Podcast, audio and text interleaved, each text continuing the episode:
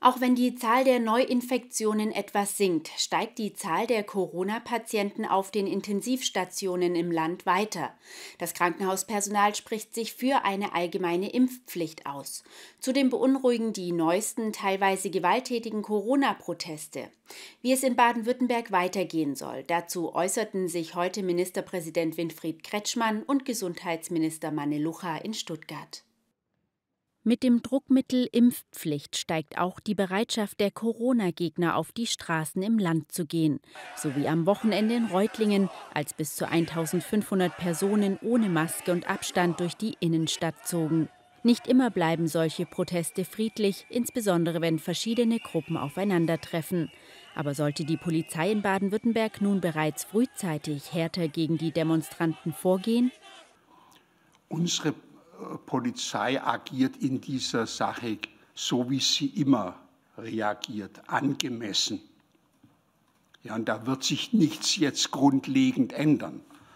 Ja, also die äh, Konzepte, die die Polizei äh, bei Demonstrationen vertritt, einerseits zu deeskalieren, andererseits aber auch gegen Leute, die äh, Grenzüberschreitungen begehen oder gar Gewalt anwenden, entschieden vorzugehen. Da wird sich nichts ändern.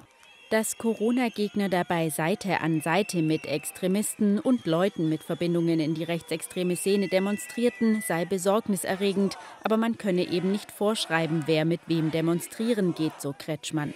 Man könne nur mit Aufklärung und Appellen arbeiten. Befürworter für eine Impfpflicht findet Gesundheitsminister Manfred Lucha in den Kliniken des Landes, berichtet er. Äh, ich besuche jetzt seit Wochen unterhalb der Medienschwelle äh, Intensivstationen, um mich bei den dortigen Kolleginnen und Kollegen für ihren Wahnsinnseinsatz, der im Übrigen ungebrochen ist und nicht nur auf Intensiv, sondern auch in den Krankenhäusern, die breiten das ja aus.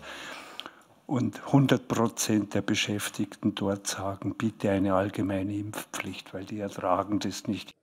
Bis zum Jahresende wurden 3,5 Millionen Impfungen im Land prognostiziert. Mittlerweile sei man bei knapp 2,45 Millionen.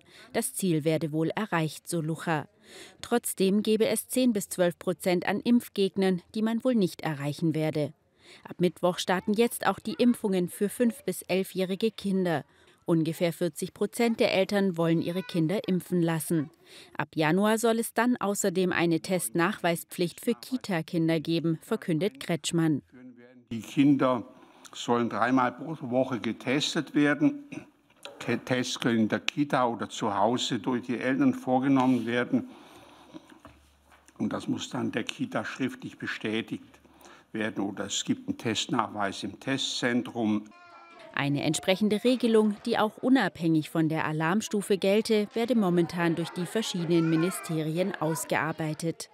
In Anbetracht der derzeitigen Lage und der Omikron-Variante seien außerdem fürs Erste keine Lockerungen in Sicht, so Kretschmann abschließend.